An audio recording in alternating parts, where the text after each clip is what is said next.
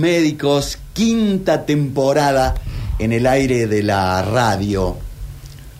Y como un pequeño prólogo, rindo mi homenaje a todas aquellas mujeres que no pudieron con él, que se nos fueron, porque no nos alcanzaba el conocimiento, no nos alcanzaba la ciencia, porque no había llegado la era tecnológica, porque no, no era tan grande el microscopio, porque no lo podíamos ver al maldito allí entre los conductos. Por eso festejo tanto que hoy haya salida. Ahora le voy a preguntar si es curación, si es eh, remisión, si es tratamiento, pero hoy hay esperanza y hay jóvenes galenos de nuestra patria que trabajan día a día para vencer al cáncer y en el caso de nuestra coconductora, al cáncer de mama. Bienvenida, doctora Florencia Pérez Jiménez. Hola Vichy, hola a nuestra audiencia, muchas gracias. Sí, la verdad que hoy temas médicos, eh, eh, en un programa muy, muy especial de nuestro programa, porque octubre es rosa y en octubre hablamos de cáncer de mama. Tratamos de, hablar durante todo el año, pero el mensaje es y debe ser de esperanza, como vos decís. Y vos, em, casi tu día a día es día de, de, al menos de la mama. Es así, es así, sí. Bueno, bueno. Por, tu trabajo de mastóloga. La, la mastología, ¿sabes? Y lo, lo, lo, explicamos y no nos cansamos de decirlo porque es relativamente una especialidad que podríamos decir nueva. Eh, antes lo trataban los ginecólogos, los cirujanos generales, pero la mama hoy tiene tantas aristas que es necesario abordarlo desde un lugar muy específico pero a la vez multidisciplinario, ¿no? La mastología se sirve de otras especialidades como la oncología, la radioterapia, la anatomía patológica, el diagnóstico por imágenes, que hace que seamos realmente un todo. El trabajo en equipo. Otra cuestión que hoy es fundamental. Eh, otrora eh, era el doctor, con su conocimiento, su maletín y que Dios lo ayude, ¿no? Bueno, justamente eso es lo que tratamos en consultorio un poquito de desmistificar, ¿no? Yo le explico a mis pacientes que la decisión, el tratamiento que se les proponga, va a estar avalado por un comité multidisciplinario. Esto eh, hay muchas veces que en cáncer de mama las decisiones pasan por dónde, cómo empezamos el tratamiento, si por una cirugía, si por un tratamiento de quimioterapia, y que ellas sientan que realmente las decisiones están avaladas por no el capricho de esto capricho entre comillas, por supuesto, de lo que eran estos grandes médicos, estos referentes, que lo que decía el médico era palabra santa. Hoy escuchamos primero que nadie a la paciente y las, las necesidades que ella tiene, los rechazos que tiene para con ciertos tratamientos, eh, a la familia de la paciente. Nosotros como equipo médico bajamos una línea desde nuestro saber, hacemos eh, que conozcan cuáles son las opciones que tiene, los beneficios y los riesgos que se corren con cada uno de los tratamientos para que justamente sea la persona la que decide. Vamos al consultorio. Sí. ¿Cómo, ¿Cómo, es en la, en la práctica diaria? La persona entra con un cartelito, tengo cáncer de mama, ya viene derivada, viene para una exploración, a veces es un hallazgo fortuito de consultorio eh, contanos algunos casos. Bueno, vos sabés, Vichy, que eh, en el hospital italiano somos centro de referencia, digamos, y recibimos derivaciones de, de, muchas partes de la provincia. Por lo tanto, hay muchas que sí, que ya vienen con el cartelito de tengo cáncer de mama y justamente vienen para buscar estas opciones terapéuticas. Pero por otro lado, el gran desafío consiste en las que no tienen el cartel y nosotros tenemos que hacer un diagnóstico, tenemos que descubrir que realmente lo tienen. Y eso, eh, bueno, no nos cansamos de pregonar nunca el control anual, eh, la mamografía, el rol que cumplen para que podamos, podamos justamente descubrir y hacer ese diagnóstico.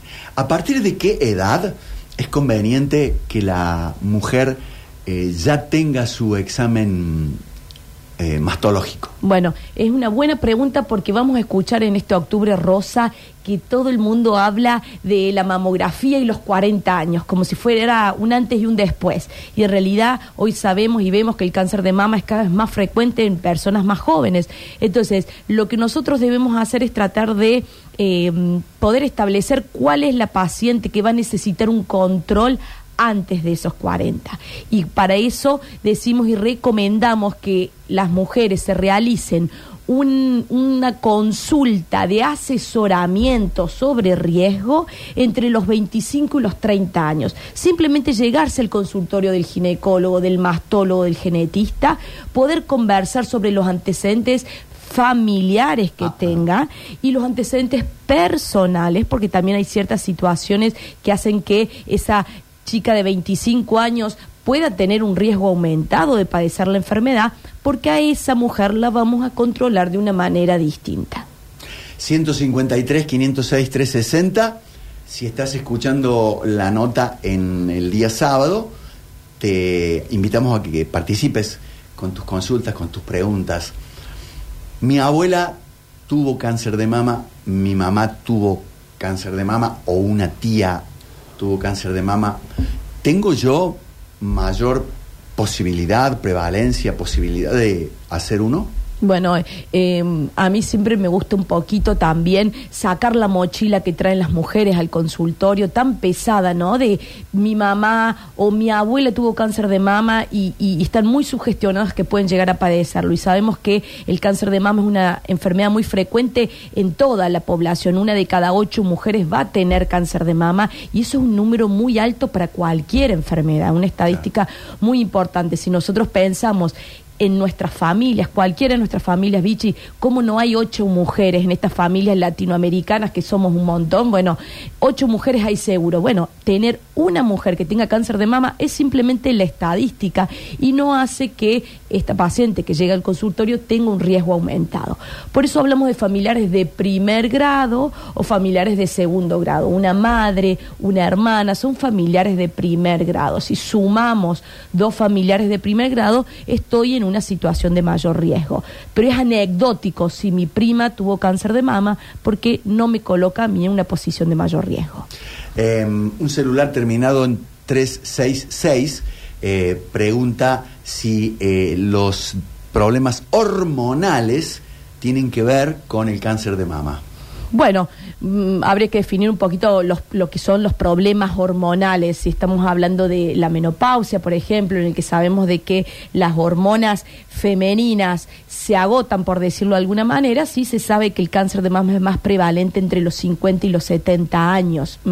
Eh, y sabemos también que las células de la mama tienen receptores hormonales, por lo tanto son estimuladas por hormonas y siempre va a estar relacionado con las mismas. Si la mama es eh, fundamentalmente grasa, sí. ¿por qué elige el cáncer asentarse ahí? Bueno, en realidad la mama está compuesta por grasa y por glándula. El cáncer de mama siempre surge de la glándula. Lo que pasa es que varía muchísimo de una mujer a otra la cantidad de componente glandular versus grasa que que contiene. Por eso una mujer que tiene una mama más glandular, en imagenología mamaria lo llamamos mama densa, tiene más posibilidades de desarrollar cáncer de mama y eso está científicamente comprobado. Eh, doctora, para la gente que no sabe qué es una mamografía o una ecografía, eh, uno siempre piensa, eh, ¿será doloroso? ¿Será molesto? ¿Cómo lo podríamos describir? A, esos estudios? Bueno, son estudios que son importantísimos, son la herramienta fundamental para el diagnóstico precoz, que es el que queremos lograr, el que queremos conseguir.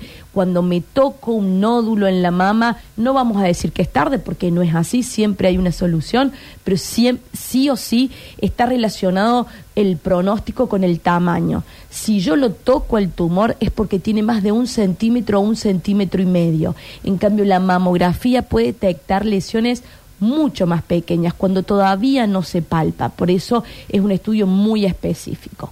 La mamografía es un estudio que utiliza rayos X para poder dibujar en una placa radiográfica, digamos, este pequeño tumor o microcalcificaciones o lo que llamamos una distorsión de lo que es la, la forma de la mama, la arquitectura de la mama. Entonces, utiliza estos rayos X que sí, lamentablemente no hay otra forma de lograr esta imagen que no sea a través de una compresión de la mama en este aparato que es el mamógrafo. Es un estudio incómodo, pero bajo ningún concepto es un estudio doloroso, Vichy.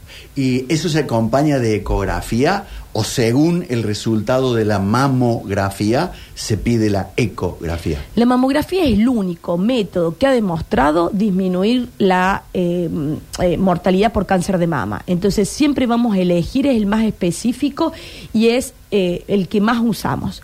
La ecografía mamaria tiene una utilidad complementaria, decimos, a la mamografía. Como bien dijiste, lo pedimos después de haber hecho la mamografía cuando tenemos alguna duda.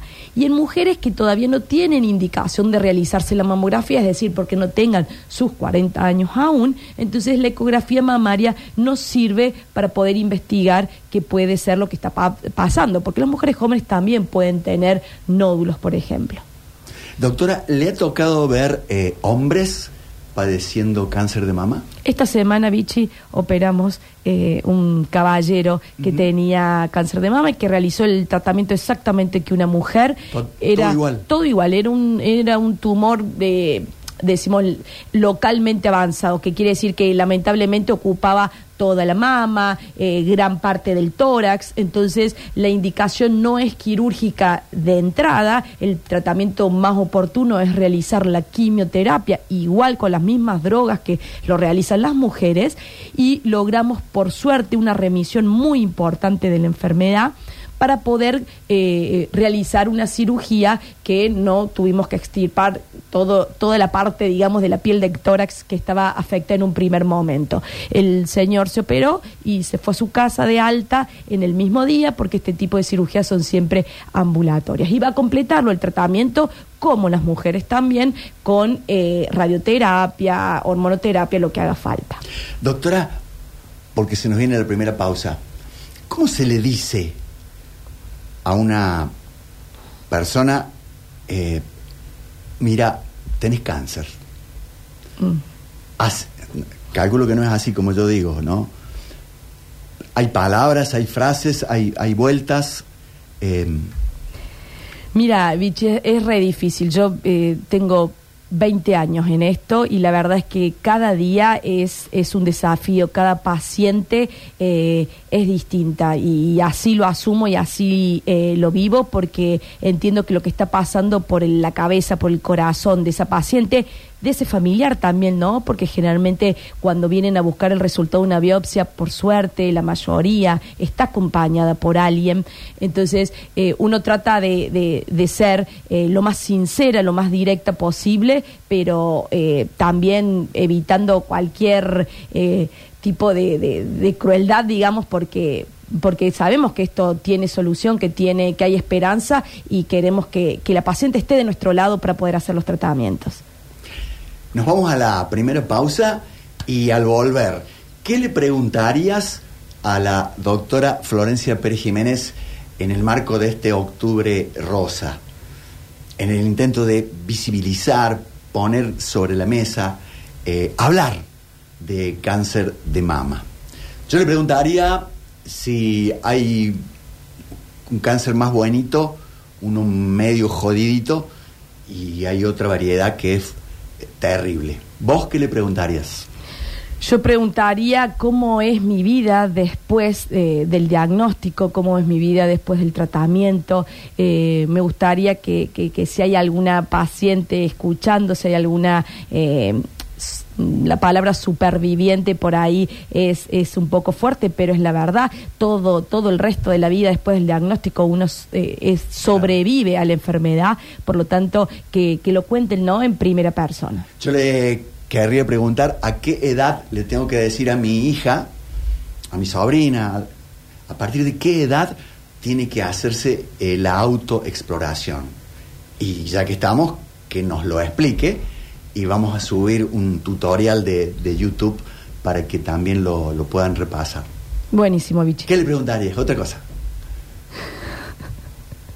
preguntaríamos, eh, bueno, si la- la- las cosas referentes a la cirugía, la gente siempre piensa, Sí. tiene muchos, viste, eh, fantasmas con respecto al procedimiento quirúrgico. Entonces, ¿No te pasa que te dice, quiero mis lolas de nuevo? Claro, la cirugía reconstructiva es todo un capítulo de la, de la mastología porque, mm, bueno, eh, tiene tanto que ver con la femineidad, con la parte, con la esfera sexual de la paciente, que es súper necesario que le demos opciones a nuestras pacientes.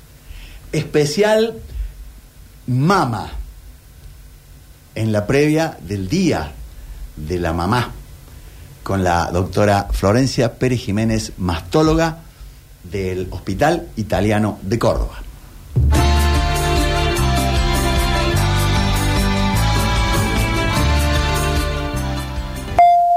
Entre los planes de salud que ofrece el Hospital Italiano de Córdoba, deseamos destacar el Plan Platino, considerado uno de los más relevantes en cuanto a los sistemas en coberturas de salud. Se trata de un plan prepago para mayores de 60 años con 100% de prestación en consultas, laboratorio, diagnóstico por imágenes, cirugías, farmacia al 50% y lo más importante, médico personal que lleva tu historia clínica. Además, posee servicio de emergencias y urgencias a través de la empresa Vital y asistencia al viajero si abonás con Visa, O Naranja, el primer mes vas sin cargo. Mencionando Radio Sucesos, 30% de descuento durante un año. El plan platino del Hospital Italiano de Córdoba.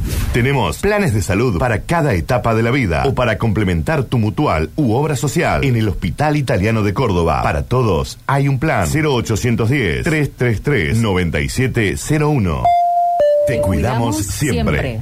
No des más vueltas. La garantía que necesitas para alquilar tu departamento, casa o local comercial en Córdoba está en Locativa. Locativa reemplaza las garantías tradicionales que piden las inmobiliarias para que puedas alquilar de manera rápida y efectiva. Se trata de una modalidad segura y transparente con el respaldo de Rosenthal Inversiones. Visítanos en locativa.com.ar y contactanos. Todos los meses hay grandes descuentos en farmacias del Hospital Italiano. Contamos con nueve sucursales en Córdoba, reparto a domicilio, dermocosmética, perfumería y todo lo que necesitas para tu bienestar. Encontranos en Instagram arroba farmacias Hospital Italiano y si no por WhatsApp al 351 6 14 93 39. Festejamos nuestro 50 aniversario a toda frescura y sabor. Azul Alimentos, atención, comercios, rubro gastronómico. Para vender calidad y precio, tenemos los mejores productos a tu disposición. Informes y pedidos 478-1818. Conoce nuestras promos en arroba Azul Alimentos. 50 años, llevando frescura y sabor a tu mesa.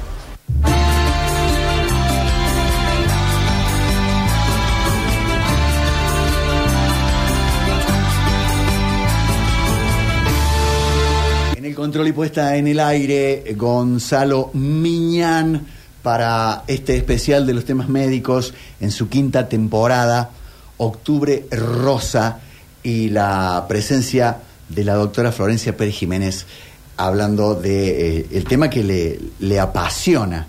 Porque noto que te apasiona, Flor, el tema de la mama y, y fundamentalmente de- del, del cáncer de mama. Sí, Vichy, eh, la verdad es que yo eh, hablaba con unas amigas el otro día, es imposible separar esto de lo que soy de lo que hago, ¿no? Eh, y, soy, yo creo que soy una afortunada de poder disfrutar tanto, eh, ayudar y poder servir, digamos, desde este lugar en el que estoy. Enseguida vamos a hacer una visita imaginaria al quirófano. ¿Cómo, cómo es la, la persona entra despierta? ¿Cómo es la incisión? ¿Cuánta gente participa? ¿Qué se hace con eso que se saca? Eh, ¿Cómo se reconstruye eh, luego eh, para que vuelva a ser una mama argentina y cordobesa? Eh, la autoexploración y a partir de qué edad lo podemos recomendar. ¿Cómo no? Eh, te quería compartir, Vichy, porque esta semana, justamente cuando hacemos toda la, la- la preproducción del programa, eh, llegó a consultorio una de esas pacientes que uno tiene tanto afecto, ¿no? Bueno, porque con todo, todos los años que van pasando haciendo esto, uno tiene unas, un- un- decimos un club de fans. Yo soy fans de esas pacientes que, que hacen sus controles, que han pasado por situaciones difíciles, que uno las ha acompañado y que bueno, y que siguen eh, realizando lo que tienen que hacer, que es no dejar de hacer las visitas eh, mastológicas correspondientes. Y bueno, y esta semana estuvo una de ellas que es muy especial y que me contó una historia que digo, esto realmente lo tenemos que compartir con la audiencia de los sucesos. ¿Cuántos años tenés y cómo nos conocimos vos y yo? Eh, tengo 83 años y nos conocimos porque un día bañándome me descubrí algo en eh, la mama derecha. Entonces fui a mi médica de cabecera. Mi médica de cabecera me mandó a que vaya a una ginecóloga, que la vine a ver a usted. Y cuando usted me hizo todos los estudios y me dijo que te- era cáncer, cáncer de mama, que le- había que hacer cirugía, eh, en el primer momento me sacudió todo, me sentí como, pero después con usted me, me hizo entender de que no, no eh, necesariamente el cáncer lo mataba, sino que había la posibilidad de una cirugía, de estar bien, de, de, de vivir, de, de seguir viviendo. Y así fue, porque me tuvo que sacar las dos mamas. Había eso, eso también aclaremos, porque la, la tuya fue una situación bastante difícil, infrecuente, pero difícil porque había un tumor en cada mama y hubo que hacer una, lo que llamamos una mastectomía bilateral, hubo que sacar las dos mamas. ¿Cómo, cómo, cómo viviste eso? En el primer momento eh, me sentí medio rara, pero después dije, con esta edad, mientras tenga vida, eso es lo que pensé, mientras tenga vida, ¿qué me importa no tener las mamas? Claro. De- sino tener la vida. Seguro. Y bueno, y así pasó y la cirugía fue, yo a las 10 de la noche después de la cirugía estaba en mi casa, que Claro. estaba todo bien. A los 20 días estaba en un cumpleaños, este, Claro. festejando un cumpleaños de una niñita. Eh, entonces, todo eso. Y la vida siguió y de- dejé de pensar que lo que me había pasado y, de- y no, no pensé que el cáncer, sino que pensé en seguir viviendo. Tal es así que seguí este, así, haciendo cursos en el ILIA, yo seguí haciendo cursos y lo sigo haciendo y sigo estudiando. ¿Qué estás estudiando? Eh, ahora, eh, hice todo, De todo. de- hice de todo, pero este año estoy haciendo italiano. Ajá. Y bueno, y hace en abril eh, mi, mi nieto que se, fue a vivir a, a España eh, nos mandó para que vayamos a visitarlo, así que fuimos con mi nuera, hice un viaje, nunca había subido un avión, nunca había ido a Europa y logré hacer todo eso. Así que eh, Seguir cumpliendo sueños. la, la palabra cáncer en el primer momento me sacudió, pero después dije no, porque si, si yo me sigo pensando que el cáncer, que el cáncer, no voy a hacer nada. Dejé de pensar en eso, hice todos los tratamientos, el suyo, el del doctor Alori, el- todo, y bueno, y aquí estoy y estoy bien. Seguro que sí, seguro Así que, que- sí. Le mandamos un beso grande también al doctor Damián Aliori del Servicio de Oncología del Hospital Italiano. Y bueno, y este testimonio que, que- que nos llena de vida, nos llena de vida, Evelina, escucharte hablar así, que sigas cumpliendo sueños, que se hayan dado cosas tan lindas después de un momento tan difícil. El, el mensaje para las mujeres que nos están que no escuchando. tenga, o sea, que, que se hagan los controles, que Claro. eso es lo que yo no hice en Bien, mucho tiempo bien, de hacer bien, un control, porque estaba bien, no tenía Seguro. nada y de repente aparece esto, pero sí que se hagan y que cuando van a- al médico le diga que es cáncer, diga bueno, las posibilidades de cirugía o de lo que sea para seguir viviendo, no importa si me sacan un pedazo, sí, pero seguir viviendo, seguir eh, estando bien. porque lo importante es estando bien. Así que yo estoy muy agradecida a usted, al doctor Alori, al Hospital Italiano. Estoy agradecida porque me atendieron y me curaron porque estoy... Bueno, Evelina, muchísimas, muchísimas gracias, muchas gracias por este testimonio. Y así transcurren las mañanas, una mañana nunca es igual a la otra en el consultorio porque todos, todos los, no son casos, sino son eh, ejemplos de vida los que nos llegan al consultorio. Qué linda, linda nota, cuántos aspectos a, a conversar, ¿no? Primero esa posibilidad de, de haberle dado 20 años más ¿Qué te a esa, a esa persona, ¿no? Mm, ¿Cómo no amarla, Evelina? Qué, qué hermoso. Sí. Y sí, como ella dice, bueno, prefiero la vida, sí. que me, me saquen una parte de mi, de mi cuerpo. Y, mm, y tirar un mensaje, eh, mujeres, vengan, háganse ver.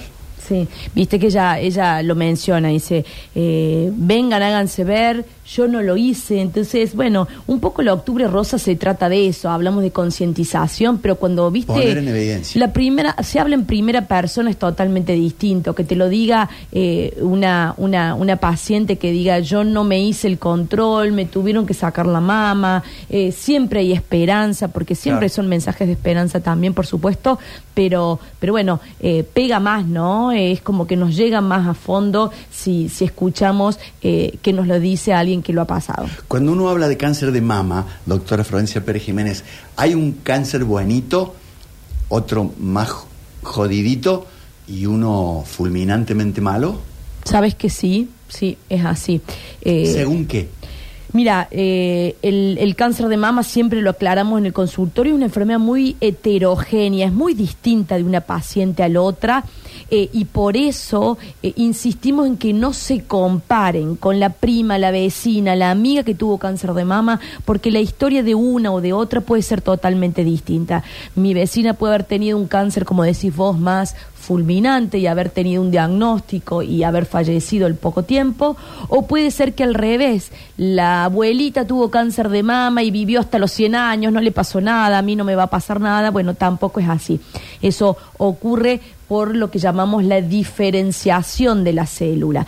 La célula es más, tiene que ser siempre parecida a la célula que le da origen, por lo tanto Claro. un tumor bien diferenciado es un tumor más buenito, un tumor poco diferenciado es un tumor un poco más agresivo y eso lo podemos ver en el resultado de la biopsia. El anatomopatólogo siempre lo describe en el informe. ¿Siempre eh, la primera opción es quirúrgica? No, eh, claro que no. Eh, y eso sucede generalmente cuando uno tiene el diagnóstico, vienen las pacientes y dice, doctora, sácamelo ya. Y bueno, eh, nos tomamos el tiempo para poder explicarles que a lo mejor la cirugía no es la mejor forma de comenzar el tratamiento, que se beneficiaría de realizar otro tipo de tratamiento que llamamos sistémico.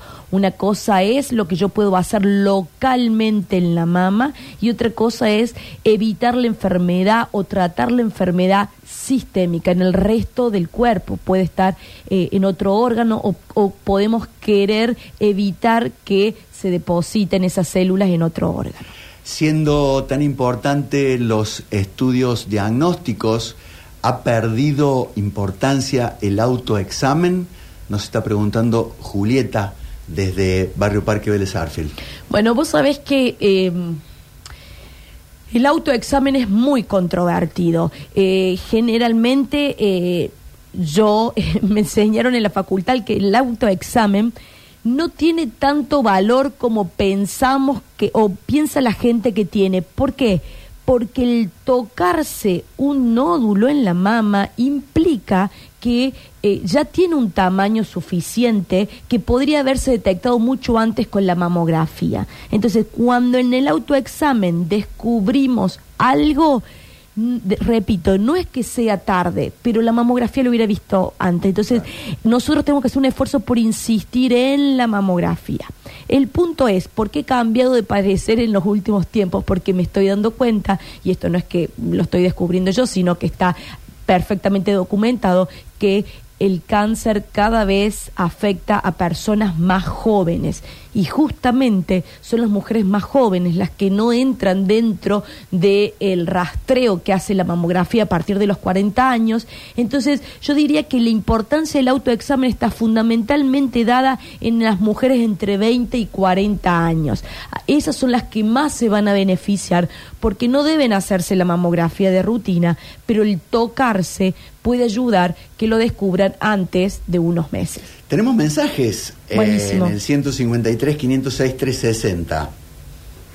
Hola, buenas tardes. Soy Graciela Vélez de Cosquín. Estaba escuchando el programa y les quería contar la experiencia mía, que yo me hice una mm, cirugía eh, radioquirúrgica guiada con arpón el 5 de junio y bueno, este me dieron el resultado y el resultado fue positivo. Este, no tuve cáncer, así que no me tuvieron que hacer este quimios, ni rayos, ni nada.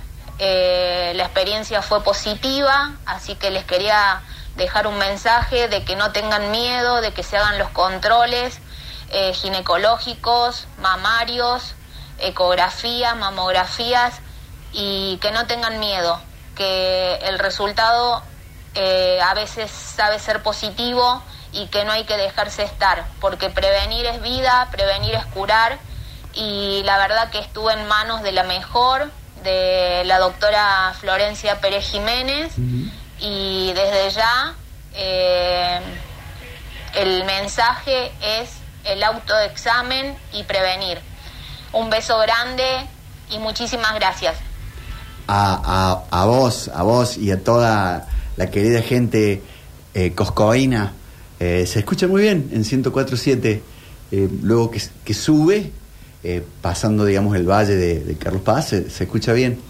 Un beso grande a Graciela. Eh, el- te llamó la atención lo Sí. radioquirúrgico. Y Arpón. Arpon, Arpon. Bueno, expliquemos un poquito eso. Bueno, el caso de Graciela, repito, le mando un beso grande porque ella desde, desde sus redes sociales es una gran difusora de estas acciones de prevención después de lo que le sucedió.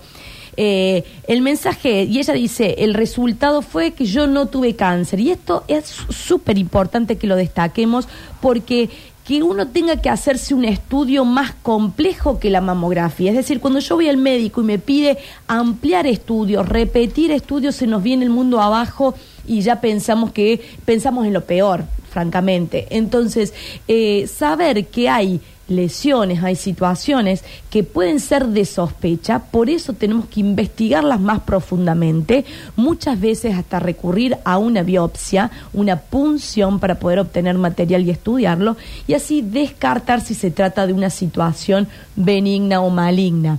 En el caso de Graciela, habló de una biopsia radioquirúrgica, eso es una, es una cirugía, Vichy, es un tipo de cirugía en el que sacamos un trozo de la mama, un sector, mm, puede ser una cuadrantectomía, es decir, no llega a ser un cuadrante, extirpamos esa lesión que está marcada con arpón.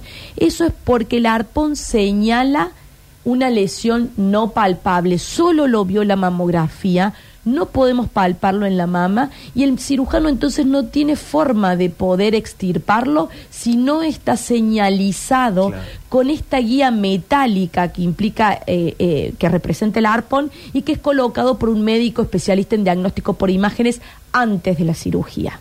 Entonces, el, la paciente se descubre a través de mamografía que hay una imagen de sospecha, se programa la cirugía. El día de la cirugía, la paciente antes de llegar al quirófano pasa por el servicio de diagnóstico por imágenes, se coloca con un poquito de anestesia local un, este, este, este instrumento que es el arpón y con ese alambrecito llega al quirófano para facilitarle al cirujano eh, la extirpación de la zona.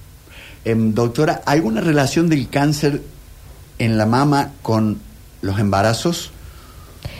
Bueno, sí, eh, a ver, no está, no quiere decir que el embarazo vaya a eh, predisponer al cáncer de mama, para nada. El punto es que el embarazo puede entorpecer de alguna manera el diagnóstico, porque la mama sufre cambios durante el embarazo, durante el periodo de lactancia, y eso hace que la paciente se confunda. ¿Cuántas mastitis resultaron ser lamentablemente un cáncer de mama y por lo tanto a veces se demora el diagnóstico por esa situación. Creo entender que la pregunta de la oyente es eh, aquella que em, parió muchos chicos versus aquella que parió pocos o nada. ¿El cáncer se va para alguno de los dos extremos? ¿Cómo dice la pregunta puntualmente? No, no, no, no, no entiendo qué quiere decir. O sea, a ver, la Relación de cáncer con los embarazos. ah, bueno, eso, eso es, estaríamos hablando de factores de riesgo. Más que factores de riesgo, hablemos de factores protectores. La lactancia y los embarazos protegen contra el cáncer de ah, mama. la mujer que no ha tenido hijos se encuentra en una situación de mayor riesgo. Bien. Eh, ¿Relación con el climaterio y con la menopausia? Bueno, el, por el tema este de la edad, simplemente estadísticamente el cáncer de mama se produce eh, en la mujer posmenopáusica más frecuentemente.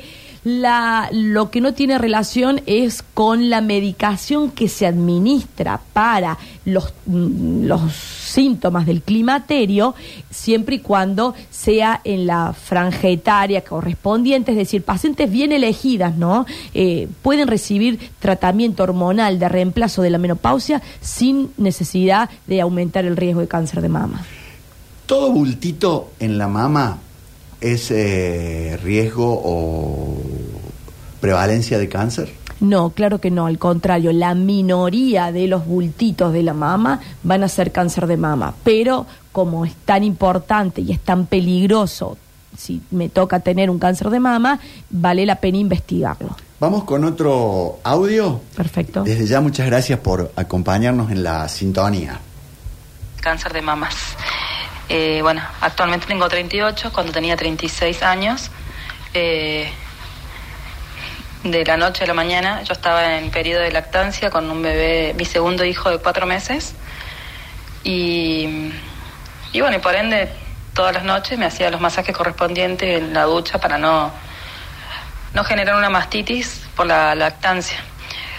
Eh, y esa una mañana me levanto y tengo una pelota bastante grande que, pensé que era de leche. Me dejé estar unos días y voy a la guardia, eh, bueno, yendo a distintas guardias porque siempre me decían que era mastitis, que era mastitis, antibióticos, tuve casi un mes tomando antibióticos y hasta que me deciden hacer una, eh, una mamografía y ahí, eh, bueno, resulta que era cáncer. Bueno, mi cáncer fue un HER2 positivo, eh, no hormonal. Y bueno, y ahí comencé, bueno, lo primero y más duro, muy difícil, realmente que todavía recuerdo con mucha tristeza fue dejar la, la lactancia. Eso fue algo difícil. Eh, no estábamos preparados ni mi bebé ni yo. Eh, yo estaba muy asustada, tenía en ese momento el más chiquito cuatro meses y el más grande dos años y medios. Y, bueno, fue realmente difícil, eh, abrumador. Eh, el más grande estaba por empezar salita de tres al año siguiente y, yo pensé sinceramente que no iba a llegar, que no lo iba a poder ver en su primer día y estaba muy triste. Eh, lo primero que pensás es, es que te vas a morir, que no hay opciones. pero bueno, gracias a Dios sí hay opciones. Yo conocí a la doctora Pérez Jiménez en este proceso de, de duda todavía cuando todavía no, estaba confirmado y bueno, para mí fue un gran apoyo, un gran, gran apoyo su contención y su empatía en ese momento tan, tan desesperante. Eh, y bueno, me, eh, me hicieron quimioterapia, hice varios ciclos, luego me operé, el cáncer estaba del lado izquierdo, pero me operaron, decidimos, eh, personalmente yo y también en conjunto con los médicos, hacer una mastectomía total doble de ambas mamas. Y, y bueno, luego de, la, de la cirugía grande comenzó los rayos. Eh, una etapa bastante agotadora, la verdad que, que lo que más me generó mucho cansancio. Eh, pero bueno, gracias a Dios en la cirugía, en la cirugía doble, mastectomía doble, se, se reveló que, que bueno que el cáncer ya no estaba. Yo tenía también comprometido los ganglios y bueno, gracias a Dios la quimio actuó bien y, y bueno y, y tuve la buena noticia de que, de que estaba libre de cáncer. Qué bueno. Luego, bueno, seguimos los rayos. Después de los rayos, eh, al año de la primera cirugía me hago eh, la, la reconstrucción mamaria con prótesis. Y en ese proceso me hacen una nueva resonancia de mamas para control de ganglios más que nada y surge una nueva sospecha. Sale una nueva sospecha, eh, empezamos todo de nuevo, los miedos.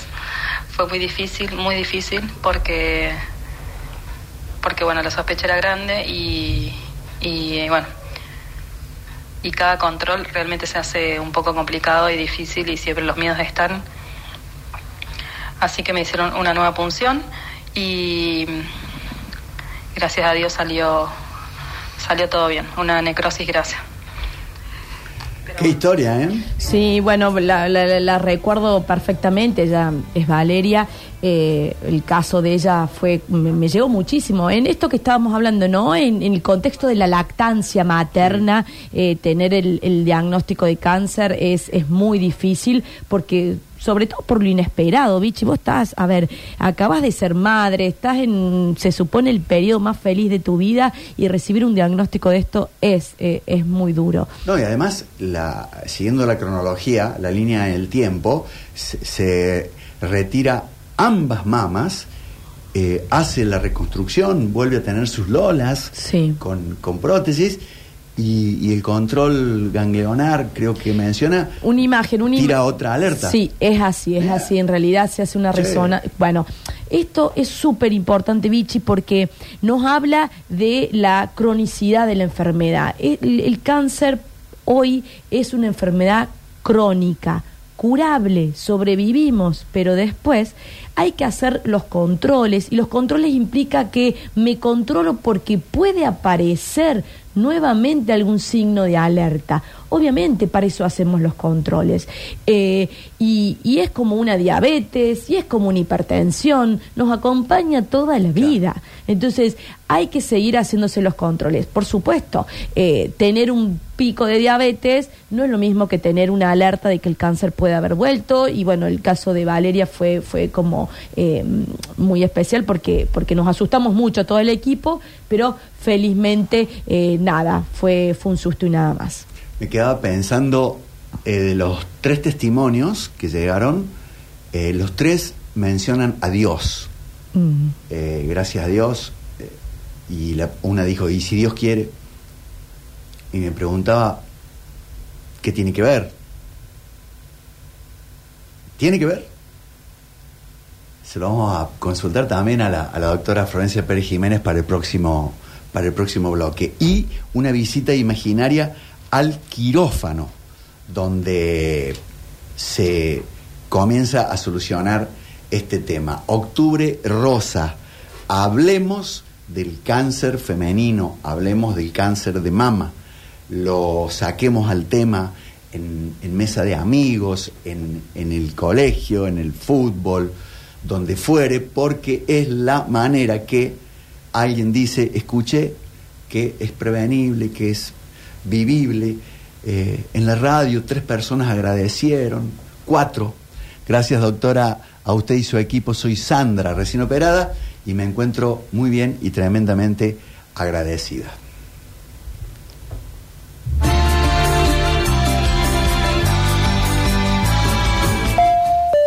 De los sistemas de salud que ofrece el Hospital Italiano de Córdoba es el Plan Mayor, cuya importancia radica en que suma beneficios a los afiliados a PAMI, atención médica con los especialistas de nuestro hospital y médico personal a cargo de la historia clínica. Además, posee cobertura al 100% en internación, kinesiología, odontología y farmacia, servicio de traslado, emergencias y urgencias con Vital, médico y enfermería a domicilio, cobertura por robo en vía pública y cajeros automáticos, asistencia en viajes por Argentina con Visa, Máster o Naranja se bonifica el primer mes. Quienes vengan referidos por la radio obtienen el 30% de descuento en el primer año. El plan mayor del Hospital Italiano.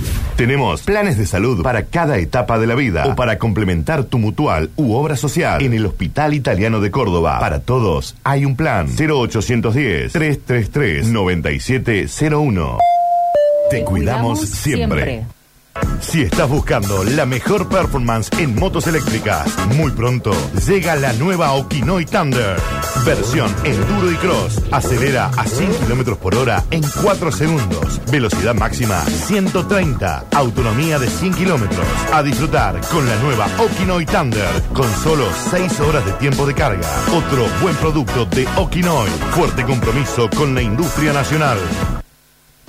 Regina Elena, óptica y contactología. Trabajamos las mejores marcas del mercado en anteojos de sol, aumento y de contacto. Consulta descuentos con tu obra social. Los lentes que querés están en Óptica Regina Elena. Roma 535 Barrio General Paz.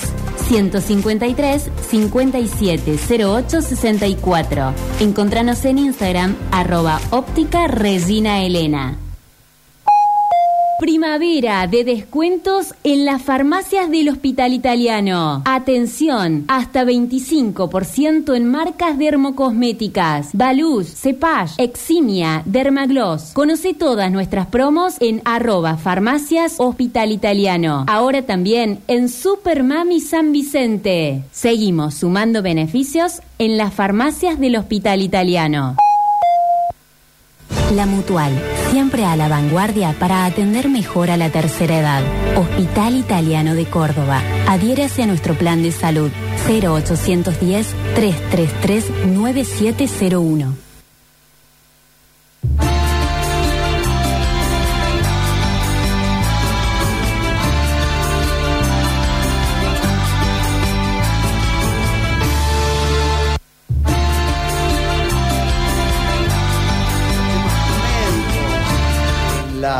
sucesos y el programa que queda a disposición de quien lo solicite. No tienes más que pedirlo. 153 506 360 te lo enviamos grabado a tu mismo WhatsApp y vos lo que tenés que hacer es también retransmitirlo para que el mensaje llegue. ¿Cuál es el mensaje? Eh, hablar del tema, que las, que las chicas vayan al ginecólogo, ginecóloga, que hagan el examen mamario, eh, que no lo tomen como un, castigo al hecho de la ecografía, la mamografía. Es prevención, es vida, es diagnóstico precoz y un ahorro de plata que ni te imaginas, ¿no? Por, uno piensa lo que puede llegar a salir un tratamiento de cáncer, de cualquier cáncer, que incluya radioterapia, quimioterapia, cirugía, vi, visitas sucesivas, controles en métodos diagnósticos. Capaz que con esa plata te das la vuelta al mundo. Y lo único que tendrías que haber hecho es eh, ir a hacerte revisar. Y también, como nos decía recién la doctora Florencia Pérez Jiménez, el octubre rosa le debe, le debe calar hondo muchas veces en el alma a, aquellos familiares y amigos que perdieron gente en, en estas circunstancias. Sí, no, el, nuestros respetos. En tu caso vos lo debes seguir viendo. O te los encontrás en el Sí. cine, Sí, sí, en, en la calle. Sí, sí, sí, es así. Eh, mm, a ver, eh, nosotros, nuestra misión es revelar la verdad y que hay realmente esperanza eh, después del diagnóstico de la enfermedad, después del tratamiento. Pero por supuesto que existen los casos en los que lamentablemente no podemos hacer nada y yo siempre, mis pensamientos siempre están con estos, con estos familiares, con estos amigos de, de que perdieron realmente a una hija, a una esposa, a una madre. Eh, bueno, nuestros respetos para ellos, ¿no? Eh, Doc, no me olvide lo, lo de Dios, ¿eh? Mm. Si, si es anatomopatólogo, eh, me gustaría escuchar esa parte. Em, ¿Vamos al quirófano? Vamos, vamos, vamos. Primero la paciente Brizuela está ahí en, en, en preanestesia. Bueno, eh, tenemos que lavarnos bien las manos para entrar al quirófano, por supuesto. Vichy, ya sabemos. Eh, es Ya, una ya sabes a dónde vas a abrir. Bueno, claro, este tema de la cirugía mamaria está muy bien planificado, está muy bien pautado de antemano. Eh, hacemos muchos estudios previos que la paciente siempre se sorprende. Uy, yo esperé tantos días para tener el resultado de una biopsia, ahora me van a pedir más estudios. Sí, porque cuando nosotros le decimos a la paciente que tiene que operarse es porque estamos absolutamente seguros que se va a beneficiar de ese tratamiento. Y por supuesto que también necesitamos evitar cirugías posteriores o Claro. reintervenciones innecesarias. Por lo tanto, es como nuestro único tiro que tenemos. Queremos que esa cirugía sea realmente efectiva y que no necesitemos después reintervenciones u otro tipo de, de tratamientos. ¿Te ubicas del lado de la mama que corresponde o privilegias la, la diestra de tu mano? No, no, siempre nos, nos posicionamos del lado de, eh, de la mama afectada, la paciente se canaliza, del, es decir, se le pone el suero del lado contralateral, Claro. porque nos entorpecería, digamos, la vía, eh, el acceso a, a la posición que toma el cirujano y los ayudantes. Eh, y eh, bueno, al ser la mama un órgano externo, decimos, al cuerpo, ¿Anestesia general? Sí, claro.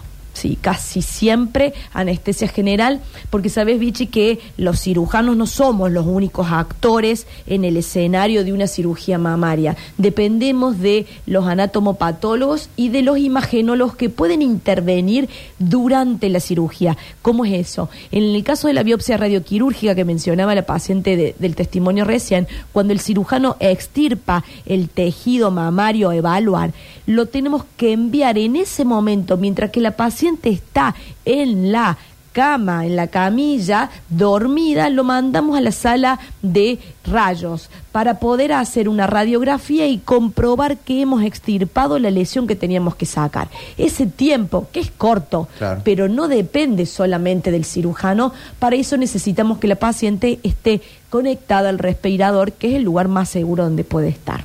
Bien oxigenada, bien eh, buena Cuidada temperatura. con el anestesista permanentemente ahí sosteniendo. Eh, Flor, ¿y mm, cuántos, eh, eh, sabes de antemano cuánto vas a sacar en gramos, en centímetros cúbicos? Sí, porque nos mm, lo tenemos más o menos, tenemos una idea, podemos sorprendernos y podemos, la palpación interna del órgano muchas veces nos obliga a hacer resecciones más amplias, sacar un poco más de lo que teníamos pensado. Sí, claro, eso existe, pero en general también las incisiones son bien planificadas porque los resultados estéticos después van a depender de ese planeamiento. Eh, Yo no he participado de, de cirugías de cáncer de mama, sí de mm, em, estéticas, Sí. eh, donde em, en los casos que me tocó ver se, se abría como una tapita en el pezón Claro. y por ahí entraba.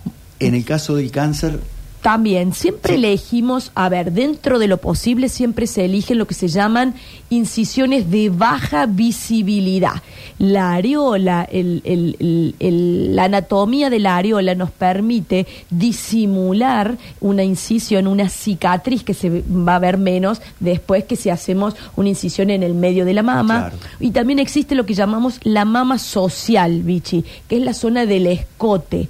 Lo que la mujer expone públicamente, digamos, son lugares que son los cuadrantes internos de la mama que tratamos de evitar a la hora de hacer una incisión. Eh, perdona, el surco submamario también es otra de las de las de las localizaciones eh, preferidas por nosotros para hacer las incisiones porque la tosis, es decir, la caída de la mama natural hace que se vea menos. Además, eh, de alguna manera, en esa primera cirugía, ¿estás pensando en la reconstrucción? Claro, sí, sí, sí, siempre. Cuando eh, las cirugías reconstructivas pueden ser en una etapa o en dos etapas o más etapas. Eh, entonces, siempre tenemos en cuenta si después vamos a cambiar ese expansor que colocamos por una prótesis. Ah, acá hay una pregunta sobre el expansor. ¿De qué se trata? Bueno, el expansor eh, es una un, eh, un tipo de prótesis desinflado mm, que no contiene silicona, sino que vamos insuflando en realidad con líquido, con solución fisiológica y se coloca como esta bolsita semi vacía en el espacio que ocupaba la mama cuando extirpamos la mama en la cirugía y después se cierra. Con las semanas vamos en el consultorio llenando esa bolsita de, líquido hasta que adopta el tamaño definitivo que queremos que tenga la mama. Mientras tanto, la paciente va realizando la radioterapia y está lista después para una segunda cirugía en la que reemplazamos ese expansor ya lleno por la prótesis del tamaño definitivo. Te quedan muchos años de, profesión y, y sos eh, una persona que empuja y crece y lee y va y va. Em, ¿Hasta dónde te gustaría llegar? Apa. Eh, yo ya llegué, Vichy. Yo eh, ya llegué a, a- a hacer más de lo que hago, estaría perfecto. Es decir, eh, todas las pacientes, yo pienso en las pacientes que atendí antes, eh, son iguales a las que atiendo ahora y son iguales a las que atenderé mañana. Eh, esta, esta, esta ayuda que uno presta, este servicio que uno presta, me gustaría seguir haciéndolo siempre. ¿Cómo está Argentina en el, en el concierto mundial en el tema cáncer de mama? Bueno, eh,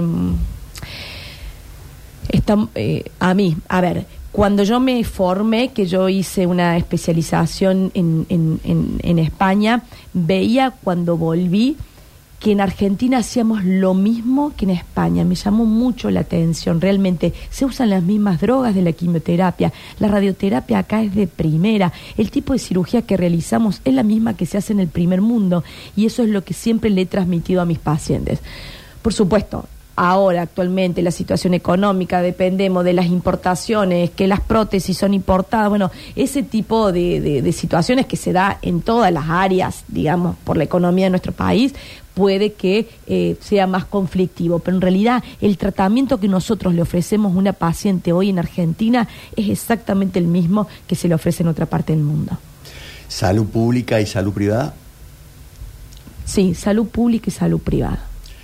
Doctora, em, ¿qué tan lejos estamos de que una genia o un genio de esos que están, yo creo que va a venir por el lado del micrófono, eh, diga, acá está, se cura el cáncer de mama?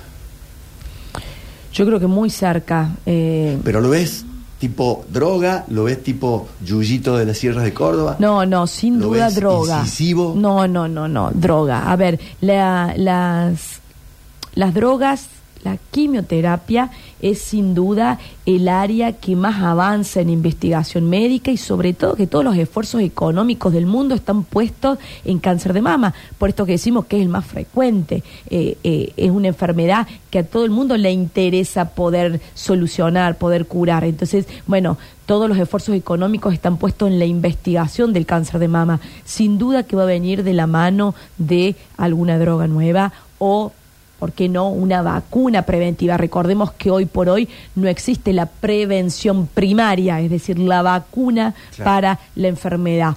Sí existe, bueno, y es lo que hacemos hincapié en la detección precoz. Llegará la, la inteligencia artificial, pero me parece que no va a reemplazar a la, a la mano, a, la- a los ojos y a la vaquía del médico. Probablemente no, probablemente no, pero la inteligencia artificial ya está entre nosotros, ya está entre nosotros en medicina, está entre nosotros en la mastología, en imágenes mamarias, eh, es, es una realidad porque permite de la inteligencia artificial educar a las máquinas grabando imágenes de miles de tumores con todas sus formas posibles para que reconstruyan y que puedan eh, de alguna manera detectar buscando en sus en su disco duro eh, cómo, cómo se vería un tumor mamario y pueden detectarlo. Entonces, bueno, en esa línea de la imagenología mamaria, la, la inteligencia artificial está avanzando mucho.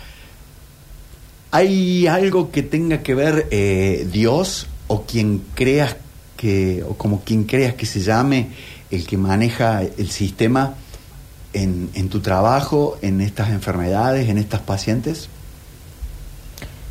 Yo creo que sí, que tiene que ver en todo.